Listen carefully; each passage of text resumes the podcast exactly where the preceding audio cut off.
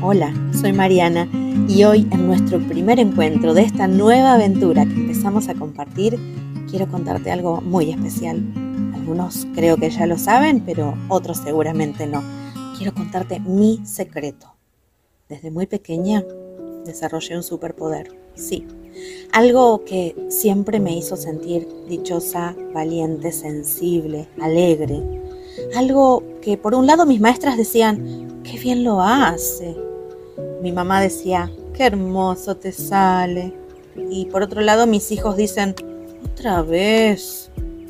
Es que mi poder es tan subjetivo, está tan cargado de emociones contrariadas.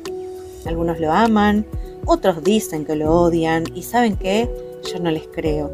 Solo creo que les faltó oportunidades. Ah, porque me faltó decirles algo. Mi poder no es exclusivamente mío.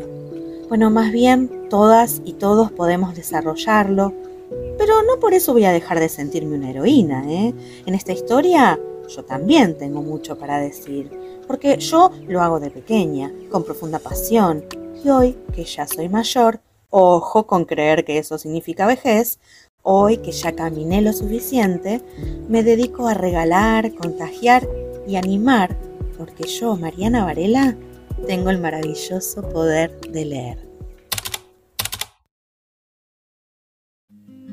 Ahora sí, a buscar un lugar bien cómodo, oídos atentos que ya llega el cuento. Disfrutemos Hipos y Cocos de Emma Wolf en su libro Filotea. Hace mucho tiempo los hipopótamos y los cocodrilos no eran como ahora pasó esto. Los hipos y los cocos siempre fueron vecinos. Los dos viven en ríos de aguas cálidas y les gusta chapotear en el barro de la orilla. Un día, el hipo invitó al coco a tomar el té. Le preparó un sándwich de jamón y queso. El coco quiso devolverle la atención y el sábado siguiente invitó al hipo a compartir su merienda. Para no ser menos, lo convidó con un sándwich de jamón, queso y tomate.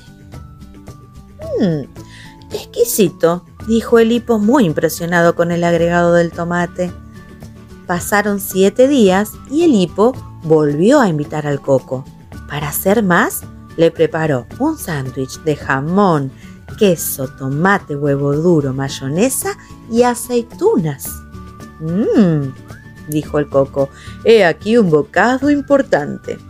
Estaba envidioso, pero no se iba a quedar atrás. Al día siguiente, invitó al hipo a su casa. Entre dos rodajas de pan había una pila de jamón, queso, tomate, huevo duro, mayonesa, aceitunas, tortilla, lechuga, picles y anchoas. Así siguieron todos los días durante mucho tiempo uno para no ser menos, el otro para ser más, y los sándwiches crecieron de alto.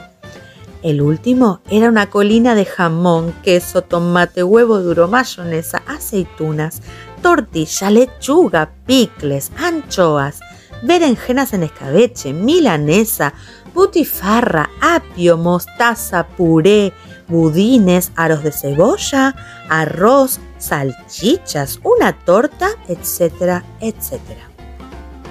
Por eso, el hipo y el coco ahora tienen esas bocazas enormes. Antes no eran así.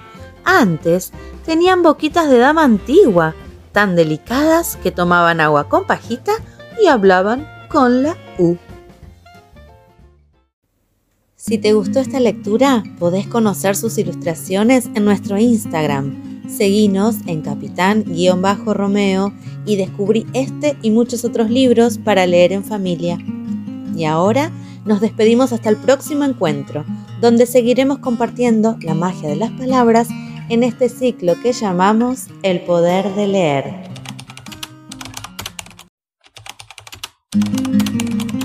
Hola, soy Mariana de Capitán Romeo y este es nuestro segundo encuentro en este ciclo que llamamos El Poder de Leer. Vamos a compartir lecturas, libros, autores, así que este es el momento para buscar un lugar cómodo, sentarse en familia, hoy que es feriado, y poder escuchar atentamente una nueva lectura, esta vez de la mano del gran Pablo Bernasconi. Así que de corazón a corazón, espero que lo disfruten tanto como yo.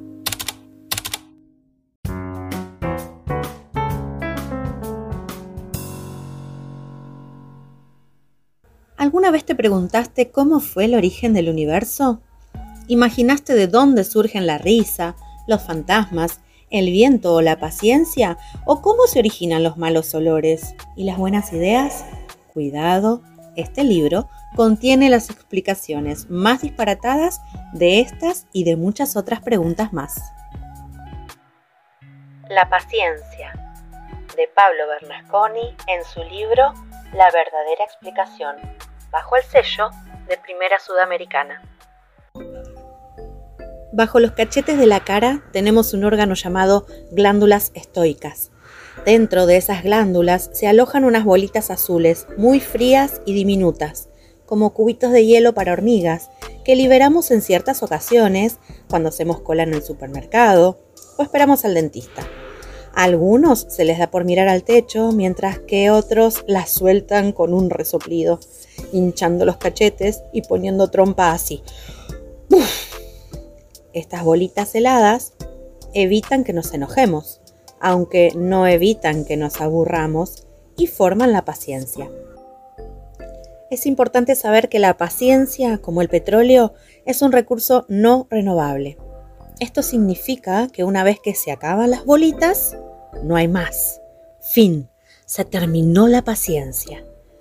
Hay gente que desconoce este dato y se la pasa derrochando bolitas en cosas que no las merecen, como esperar un vuelo atrasado. Y resopla y refunfuña sobre las glándulas estoicas hasta que un día se da cuenta de que ha perdido la paciencia para siempre. Se puede ahorrar paciencia de formas muy sencillas. Leer libros de artes marciales, hacer crucigramas en chino, jugar a las bolitas o sacarse la mugre de las uñas funciona siempre.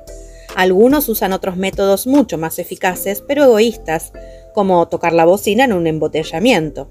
Esto ahorra efectivamente bolitas azules, pero consume la de los conductores que están cerca. Los adultos que no supieron administrar sus glándulas estoicas necesitan hurgar y hurgar entre los cachetes hasta dar con alguna bolita que los calme.